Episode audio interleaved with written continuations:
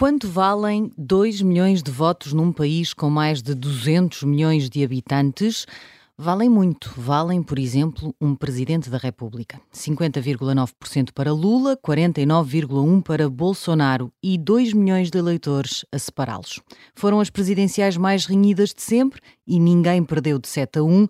Na verdade, é possível encontrar pequenas vitórias em ambos os lados.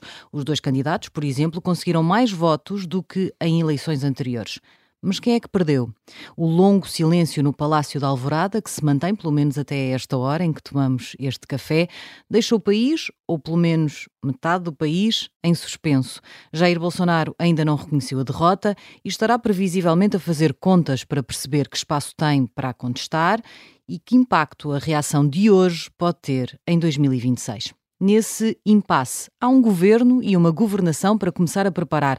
Lula pode ter ressuscitado, mas com um país dividido, um Congresso desafiante e fações entre os seus próprios apoiantes, dificilmente se livrará de uma via sacra. À mesa do Café Brasil de hoje já cá estão a Cátia Bruno e o João Gabriel de Lima, mas temos também dois convidados para nos ajudarem a debater todos estes, estes temas.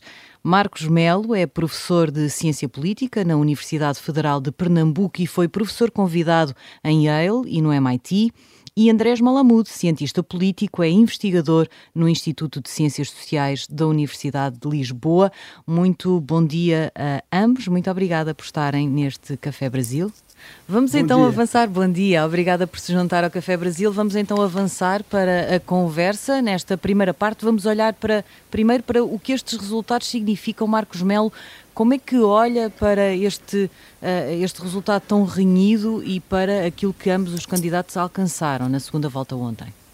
Olha, eu acho que o que deve surpreender é, o, é a resiliência de, de Bolsonaro, mais que qualquer outra coisa, devido a ao que a gente tem observado nas últimas eleições, né, que é esse viés anti o anti-incumbent bias, né, o viés contra o incumbente. Né, os titulares têm sofrido ah, de uma forma sustentada reveses, porque governar não está fácil hoje ah, em nenhuma parte ah, do planeta. Né?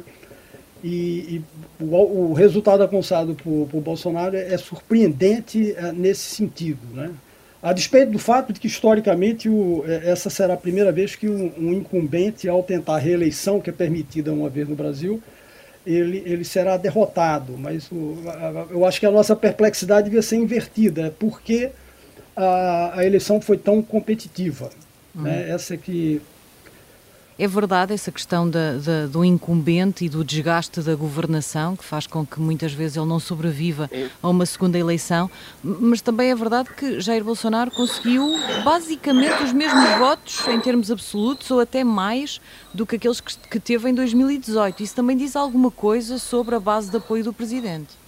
Sim, é verdade. Quer dizer, a conjuntura é muito adversa devido à Covid, né, a pandemia da Covid e a, guerra da Ucrânia. Tudo isso tem impactos sobre o incumbente muito grande. Né? Uhum. A Covid, é, mesmo que ela gere no curto prazo aquele fenômeno de uma solidariedade ah, é, forte, nacional, contra uma emergência, né, o chamado efeito Rally Round the Flag, ela produz uma certa fadiga ah, política ao longo do tempo e acaba penalizando ah, praticamente quem, quem estava no poder, né, o, o incumbente. A guerra da Ucrânia também tem um efeito muito adverso sobre os incumbentes, que é o, a, a inflação que ela, que ela produz, sobretudo na área de alimentos. Então, isso tudo impacta muito negativamente. Então, o fato de Bolsonaro ter praticamente uh, empatado né, com Lula e perde por 1%, é, é que deveria sur surpreender, dado esse contexto mais amplo de viés uh, anti-incumbente, digamos assim. É, professor, é, aqui é João Gabriel, tudo bom? É, Para mim, uma grande honra estar aqui falando é, professor Marcos Melo e professor Andrés Malamude, dois cientistas políticos que eu admiro muito. Primeira coisa que eu queria lhe, lhe perguntar, professor, estávamos falando por WhatsApp sobre o tamanho de Bolsonaro e o tamanho de Lula no Congresso Nacional. É, na sua avaliação, Bolsonaro tinha 36% e Lula 24%.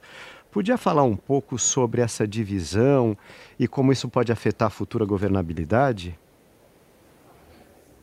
Sim, é, essa é a grande, a grande questão agora, né? A governabilidade, considerando que a, na prime, no primeiro turno, agora a eleição para o Congresso, ela significou um, uma volta à direita, né? digamos assim. Então houve uma volta generalizada e hoje o núcleo duro do bolsonarismo, que são três partidos que, que apoiam uh, e apoiaram, né? faziam parte da coligação do Bolsonaro, eles agora têm 36% do Congresso e, mais importante, ambos têm, eh, são, uh, nas duas casas do Congresso, uh, são o maior partido. Né? O PL, que é o partido do presidente da República, é, é o maior partido da, das duas casas do Congresso. Então, isso significa que eles, eles uh, terão a, a presidência das casas. Isso, como elas são gatekeepers, né? elas são elas controlam muita coisa, desde pedido de impeachment, etc. Isso é, isso é crucial. Então, a, a situação é muito adversa para o Lula, porque, uh, mas não significa que, digamos, vamos enfrentar um cenário peruano, né? Uh, não é assim tão extremo. É adversa porque tá, tá, estará em franca minoria na sua coligação e ele terá que construir apoios com setores de centro, e aí eu não vejo dificuldade em construir apoios com o PSD, que é um partido de centro no Brasil, e, e um partido centro-direita, que é a União uh, Brasil, que é outro partido. Né? São tantas as siglas que eu imagino que para qualquer observador internacional imagino seja uma sopa de letras muito é, inteligível. Só um caso anedótico interessante, o PSD que o professor Marcos Melo citou, partido de Gilberto Kassab, né, uhum. que foi prefeito de São Paulo. Ele, uma, numa entrevista uma vez, perguntaram qual a tendência ideológica do PSD e Gilberto Kassab respondeu: Nós somos um partido nem de esquerda, nem de direita, nem de centro. Isso é muito interessante porque ele inventou uma nova categoria na ciência política. Mas resume bem o que são a maior parte desses partidos do centrão que não são nem direita, nem, nem esquerda, nem centro, e em geral tem uma propensão a compor com o incumbente, né, para usar a expressão aí dos cientistas políticos. Que é provavelmente Isso, aquilo é... Que, que, Diga, diga, força.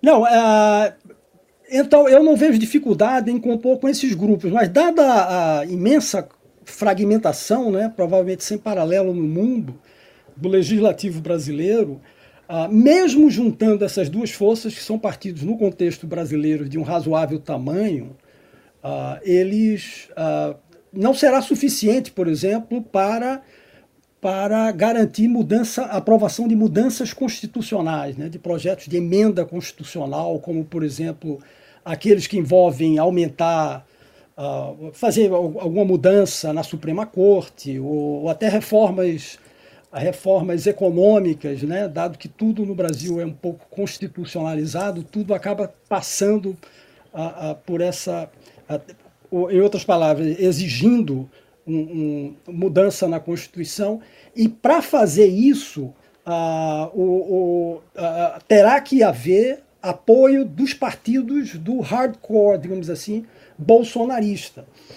Então, de uma certa forma, é, significa que o legislativo será um, um, ponto de veto muito importante aí.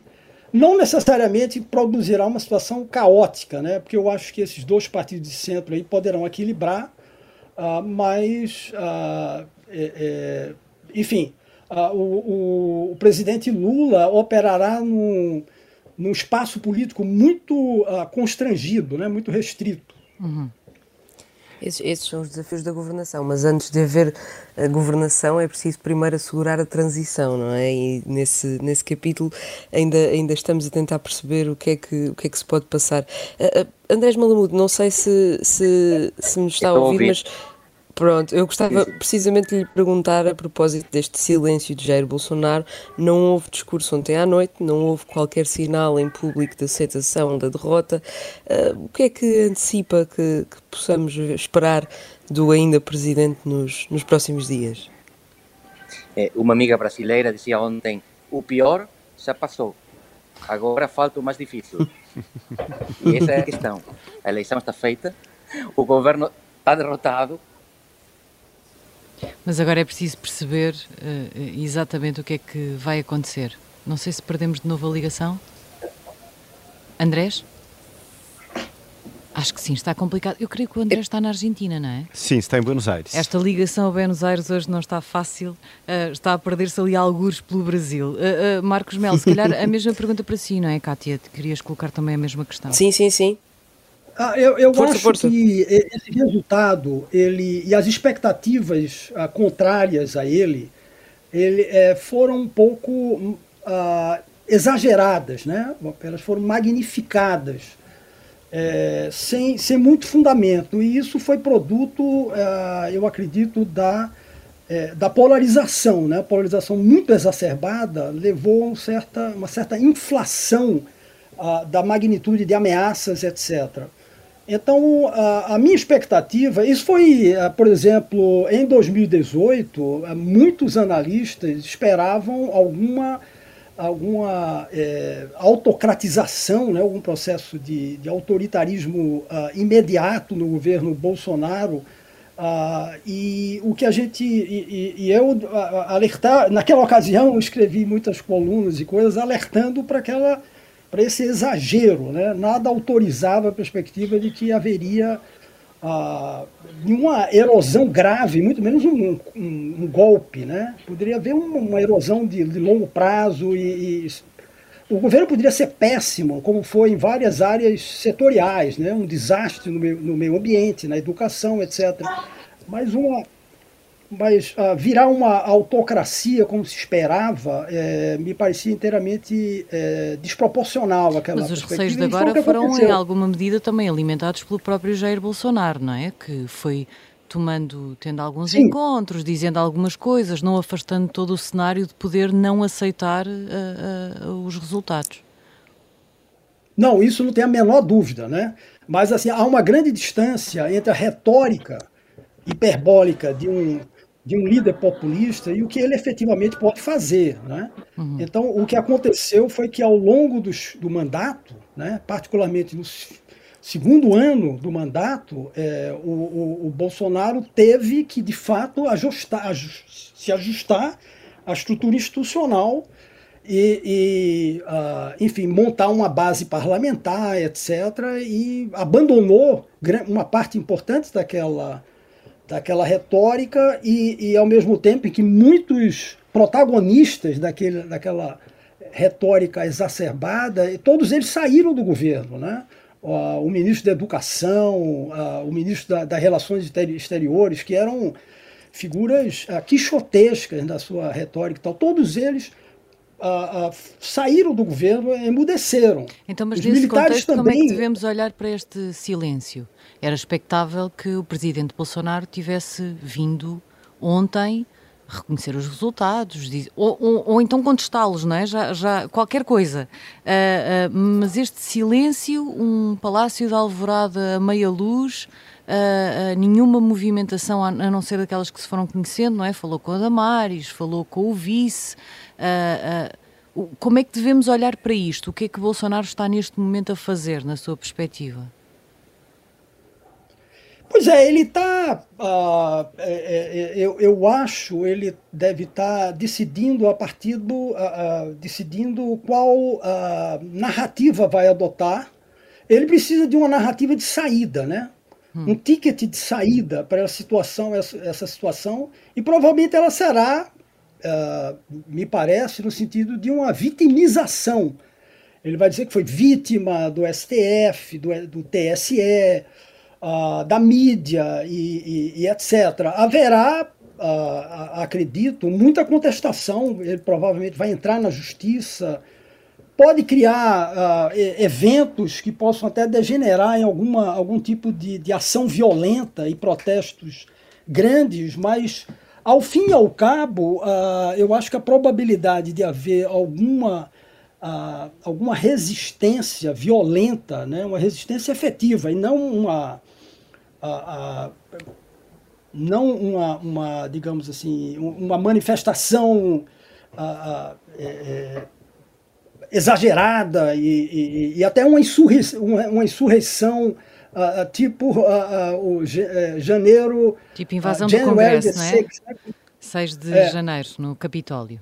nos Estados Unidos. Exatamente. Algo daquele tipo uh, uh, eu não descartaria, mas o resultado não seria diferente. Ou seja, as pessoas provavelmente uh, irão para a cadeia ou iriam para a cadeia, certo. caso acontecesse, após algum e, tempo. Como, como é que podemos olhar para esta possível postura de vitimização de Bolsonaro numa noite eleitoral em que vários aliados de Bolsonaro apareceram, apareceram em público um pouco a deitar água na fervura. Tivemos Sérgio Moura a garantir que ia fazer oposição, tivemos Tarcísio de Freitas a dizer que vai colaborar com o governo.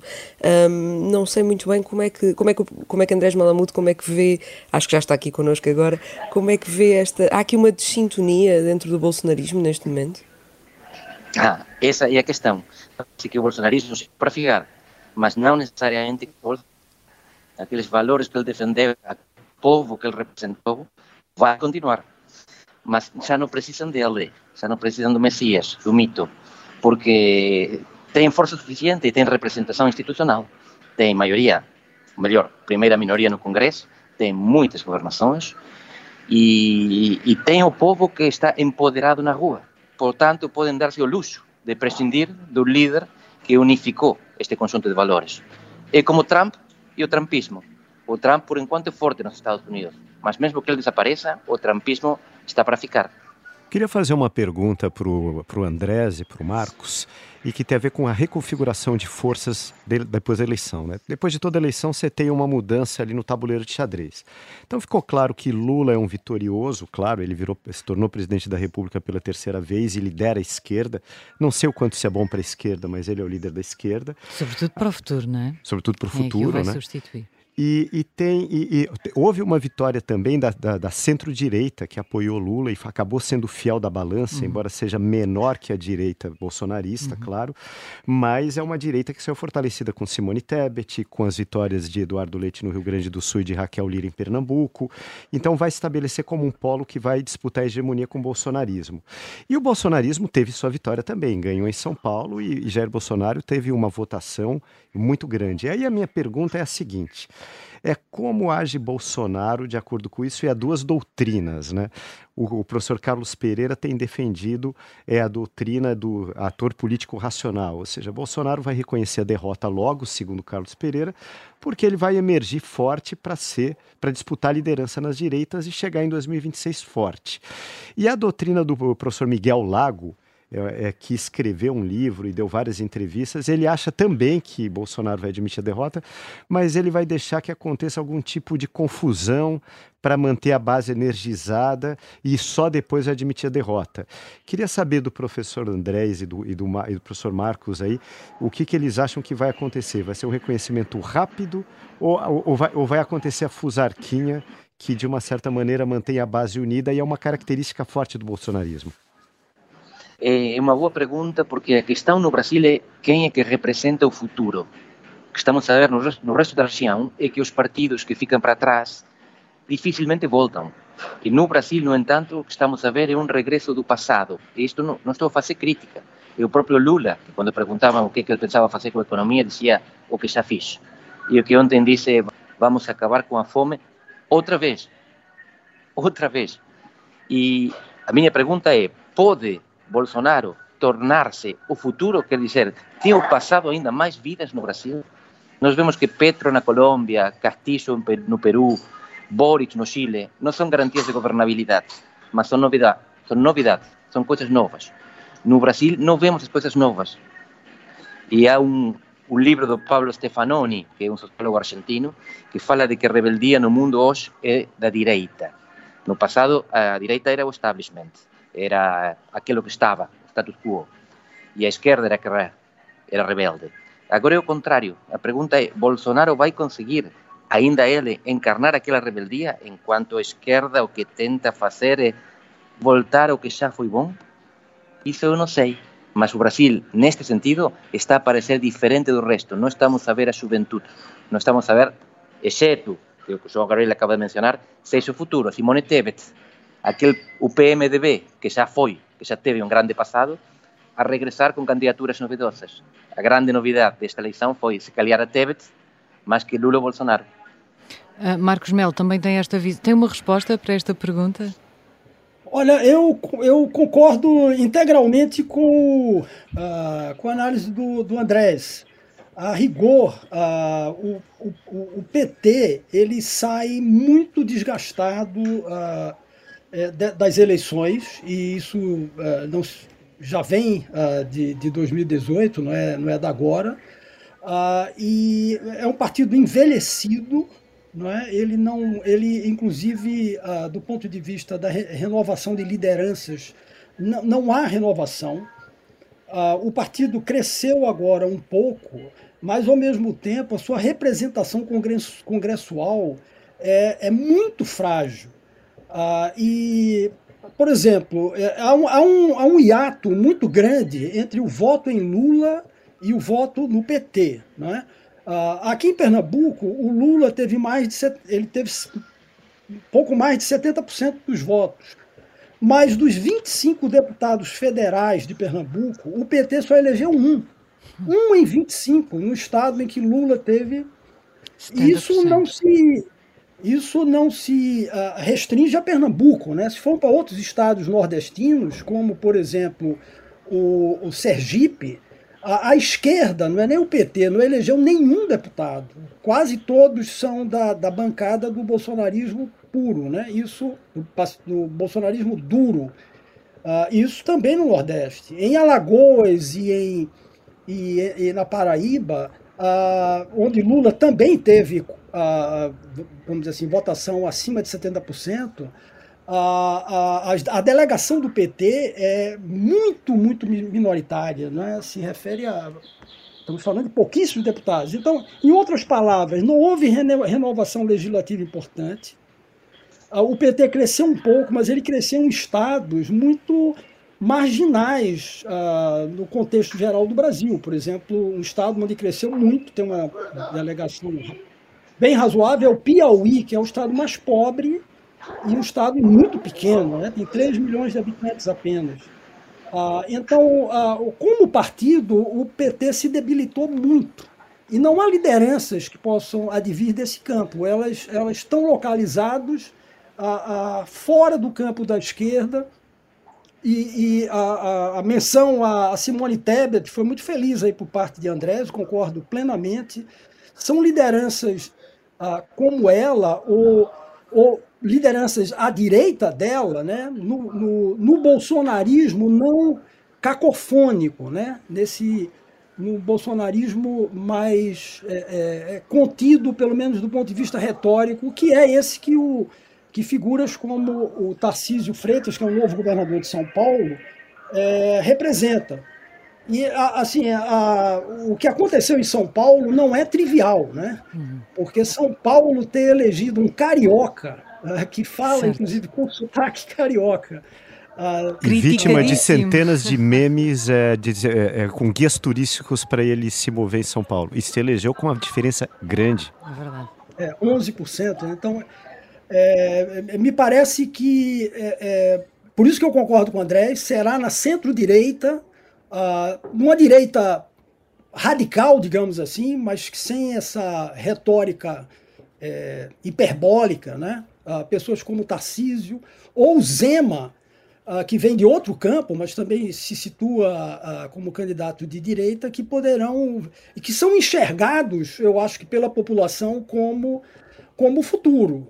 Uh, esse campo recebeu, afinal de contas, metade do, dos votos na eleição. Né? E, uh, e, e, é um campo que foi majoritário em quatro das cinco regiões brasileiras. É um dado interessante só de faixa etária. É, a, o Lula ali se cercou de vários políticos da chamada geração 78, né, geração da redemocratização.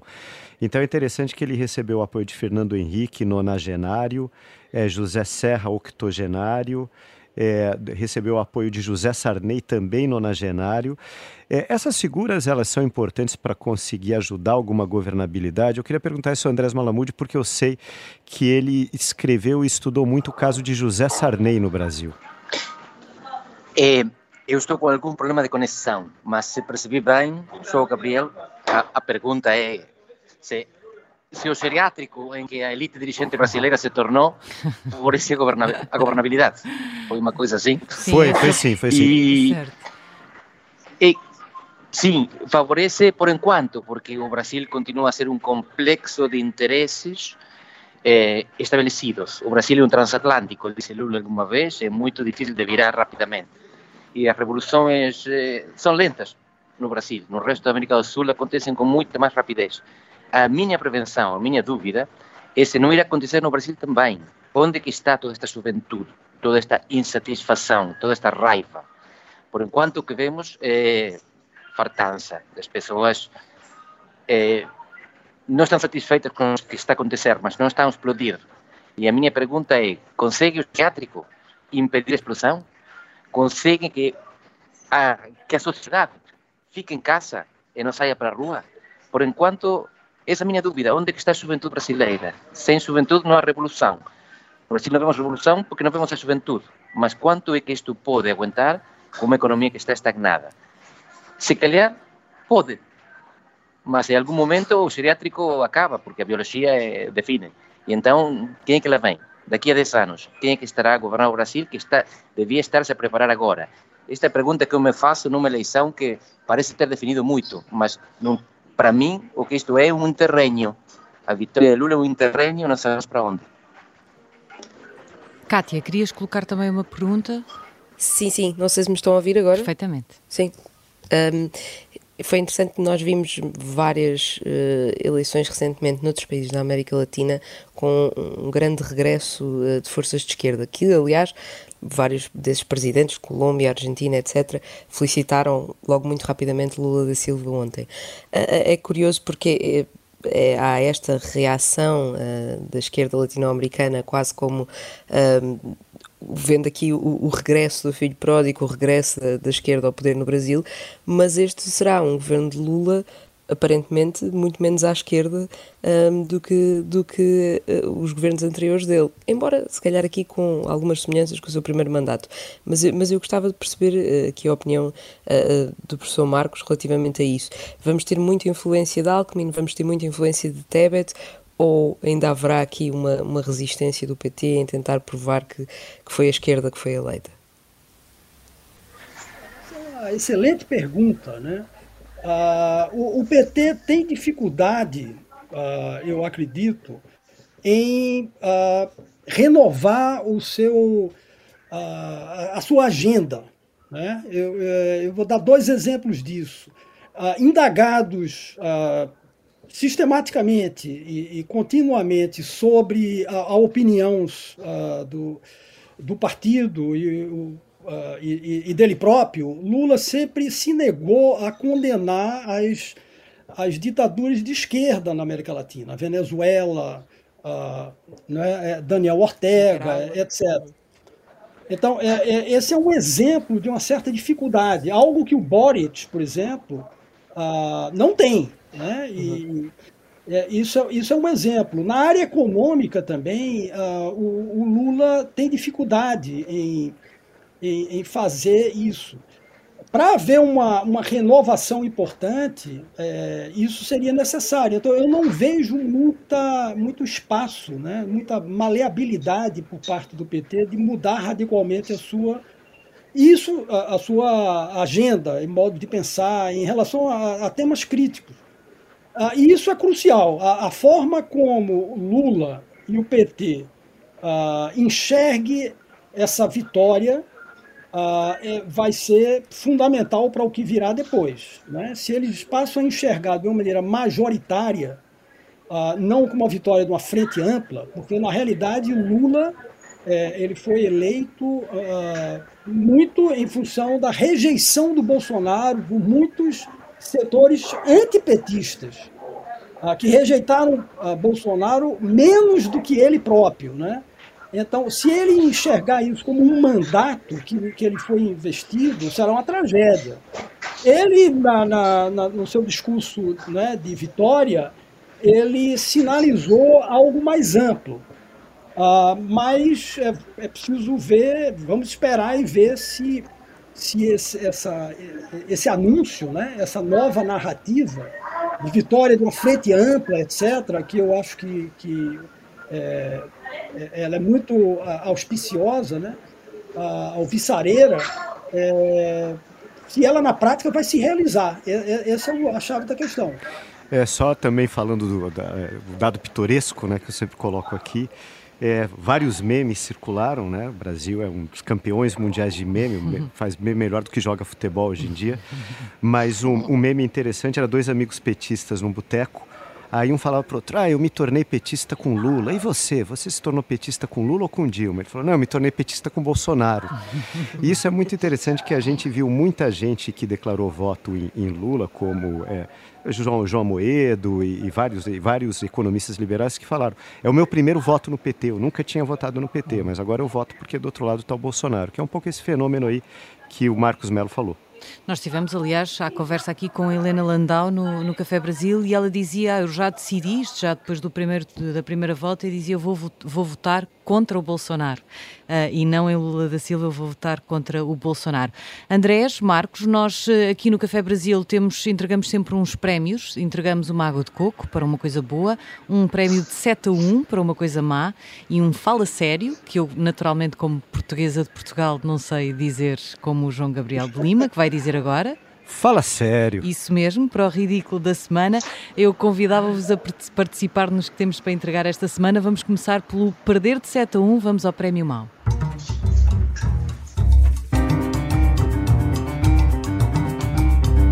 Kátia, vais entregá-lo a alguém que também já tinha recebido aqui um 7 a 1. É verdade, e verdade, o que vamos fazer hoje é só a, a, concretização daquilo que já tínhamos a, anunciado há umas semanas. Falámos da, da campanha para, para a eleição de governador do Rio Grande do Sul com Onyx Lorenzoni, conhecido apoiante de Jair Bolsonaro, a fazer uma campanha no mínimo lamentável contra uh, o facto de uh, o seu adversário do PSDB, Eduardo Leite, ser uh, gay assumido. E dizia a campanha de Lorenzoni Bom, se quiser ter primeira-dama no Estado, vote em Onyx.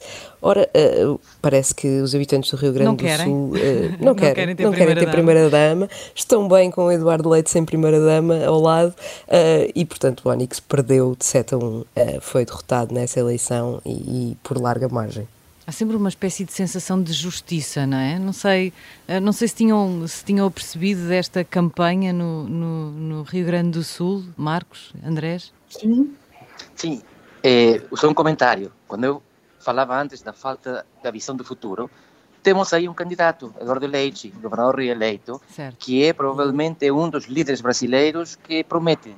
É, do PSDB, é um partido que sofreu uma tremenda derrota nesta eleição, mas tem ainda aí uma pessoa num estado importante, que é bem governado e que ganhou uma eleição que é simbolicamente importante, não só eleitoralmente, mas simbolicamente.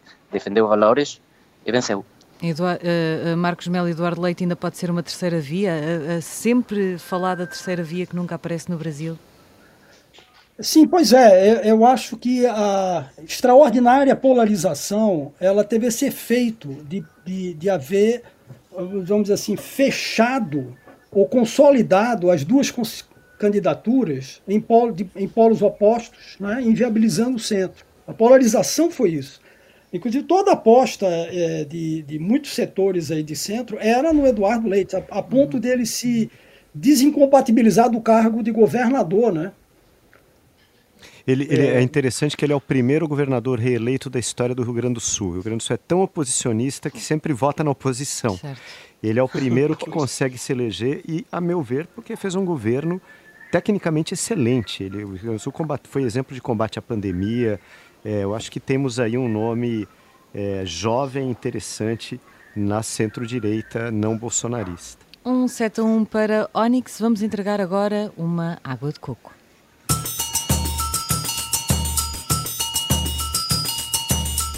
Não é para uma pessoa, João Gabriel de Lima, é para uma urna. Exatamente. Tem um livro famoso no Brasil do Afonso Celso, que chama Por que me ufano do meu país, né? E é cada vez mais difícil para os brasileiros se ufanarem de alguma coisa. O país está tão embaixo, num momento tão complicado. Mas se há um motivo de orgulho para o brasileiro, o brasileiro é patriota. Estou aqui em Portugal, os portugueses não aguentam mais o brasileiro, sempre ficam falando bem das coisas do Brasil, que nem sempre são boas de verdade. Mas se há uma coisa boa no Brasil, é a urna eletrônica. É inacreditável, 158 milhões de eleitores no mundo inteiro. Você tem três ou quatro horas depois da eleição, certo. o resultado proclamado, sem dúvida, sem problema. Nunca houve fraude na urna eletrônica brasileira. Esse é o grande motivo, uma água de coco para o grande orgulho do Brasil, que se chama urna eletrônica. Este argumento, Andrés Malamud, que eh, Bolsonaro chegou ali a tentar ensaiar de colocar dúvidas sobre o voto eletrónico, na verdade nunca pegou a sério no Brasil, não é? Nunca. O interessante é que Bolsonaro tem bons argumentos, porque internacionalmente a urna eletrônica não pega. São três países no mundo que têm urna eletrônica, os outros desconfiam, na Europa não se utiliza. E países que já tiveram voltaram para trás, porque não conseguiam garantir o anonimato, porque temiam que outro país definisse as suas eleições, a Rússia, especificamente. No entanto, no Brasil, funciona, é um sucesso massivo e, portanto, como disse João Gabriel, a gente tem que reconhecer isto. O argumento teórico é contra, mas o caso concreto é a favor. No Brasil funciona e muito bem. Eu dou também um copinho de ah, água de coco porque permitiu-nos dormir, esta urna eletrónica permitiu-nos dormir pouco, mas algumas horas e sem ela não sei como é que teria sido esta noite. Só falta o prémio ridículo. Vamos ao... Ao prémio Fala Sério.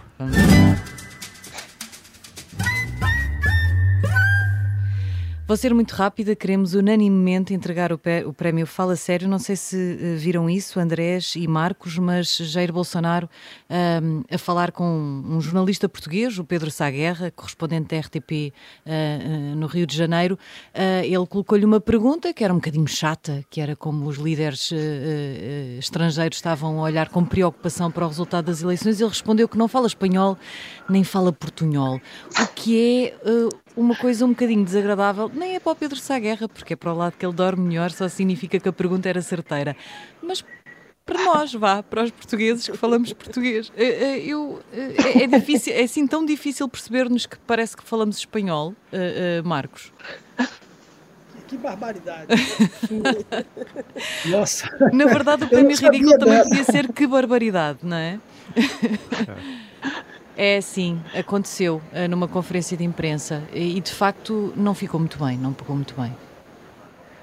É mais uma gafe de Jair Bolsonaro. Ele coleciona vários ao longo do seu mandato. É. Várias, várias gafes assim. Acho que é um bom uh, uh, fala sério para entregar no final do Café Brasil, que é o nosso último Café Brasil, terminadas as eleições. Enfim, vamos ver o que é que isto acontece uh, já no futuro. Nós vamos terminar com uma música, terminamos sempre, é sempre DJ de Lima João Gabriel de Lima, que escolhe a música. João, vamos ouvir, já falamos um bocadinho sobre a razão desta música hoje. Sim, Chico Buarque. É um contexto interessante que essa foi um pouco a vitória aí da geração 78, já que Lula se juntou com Fernando Henrique, com Serra, é, com, é, é, com uh, José Sarney, né, com as pessoas que lutaram pela redemocratização do Brasil. É, são, é, é, uma, é, é, é, a questão geriátrica que fala aqui o Andrés Malamud, mas por outro lado é uma geração que teve um tremendo valor e de uma certa maneira os seus seguidores também acabaram apoiando, como a gente viu Helena Landau, os economistas liberais do PSDB, as pessoas que seguem Fernando Henrique, é, foi, foi muito interessante. E essa música que já serviu de jingle para Fernando Henrique Cardoso, a prefeitura de São Paulo, pouca gente lembra, porque Chico Buarque era um, apoia, um apoiante de Fernando Henrique, agora é um apoiante de Lula, e é também um samba lindo, um samba enredo aí do Chico Buarque, que eu acho que é ótimo para encerrar esse momento Café Brasil. E para encerrar, o Café Brasil propriamente dito, Marcos Melo, Andrés Malamudo, muito obrigada por terem estado connosco no episódio de hoje. E João Gabriel de Lima, Cátia Bruno, foi um prazer imenso ter conversado convosco ao longo destas semanas de campanha e de eleições. Nós não voltamos na próxima semana aqui na Rádio Observador, mas pode ouvir-nos sempre que quiser em podcast